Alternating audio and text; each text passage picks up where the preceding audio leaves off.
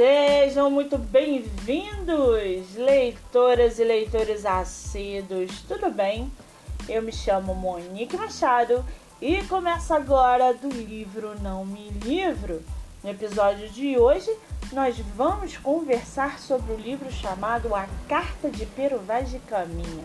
Para quem vem acompanhando e para quem está chegando agora, essa quinta temporada é dedicada exclusivamente à história do Brasil, a vinda da família real portuguesa para o nosso país e o fim da monarquia. Lembrando que esse e outros episódios do nosso podcast literário você pode ouvir pelos aplicativos do Spotify e Anchor.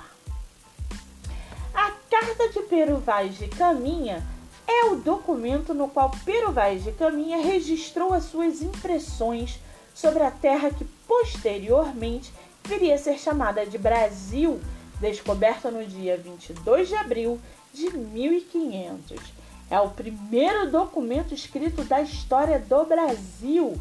Costuma ser erroneamente considerado o marco inicial da obra poética escrita no país Porém, para ser obra literária, precisaria ter características irreais, já que a carta é um documento histórico que descreve a realidade do território vista aos olhos de um escrivão. Escrivão esse da frota de Pedro Álvares Cabral.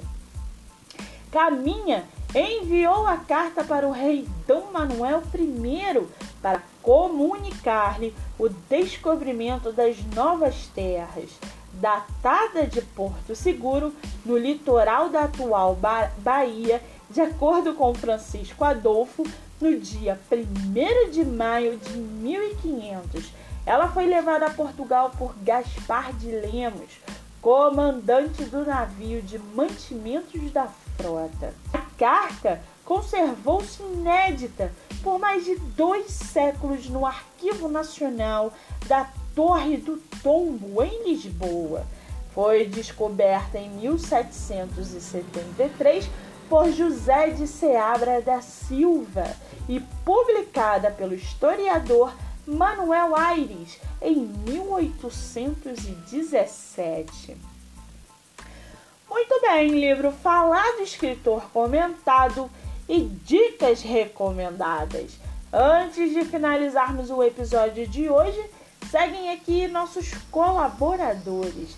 Nossa primeira colaboradora é o projeto Live Literária Batendo Papo com o Escritor, que acontece a cada 15 dias no meu Instagram, MoniqueMM18, que tem o objetivo de divulgar novos escritores, sejam eles independentes ou não. Nosso segundo colaborador é a editora estrangeira Buenovela, da qual inclusive eu faço parte. Buenovela é uma editora que comercializa livros para Espanha, Estados Unidos e Brasil. Você pode baixar o aplicativo no celular, onde terá diversas opções de leitura nacional e internacional. Lembrando que o meu livro O Homem do Quarto Andar faz parte dessa editora e está disponível na plataforma com distribuição nos países citados anteriormente. Além disso, para quem preferiu o formato físico, O Homem do Quarto Andar está disponível no site Clube de Autores. Nosso terceiro colaborador é o espaço de incentivo à leitura chamado Resenhando a História, que destina-se à história geral e história do Brasil o Resenhando a História também tem um canal no YouTube, onde você pode acompanhar vídeos que são postados semanalmente através de resenhas literárias. A leitura atual se chama O Assassinato do Arquiduque. Não percam!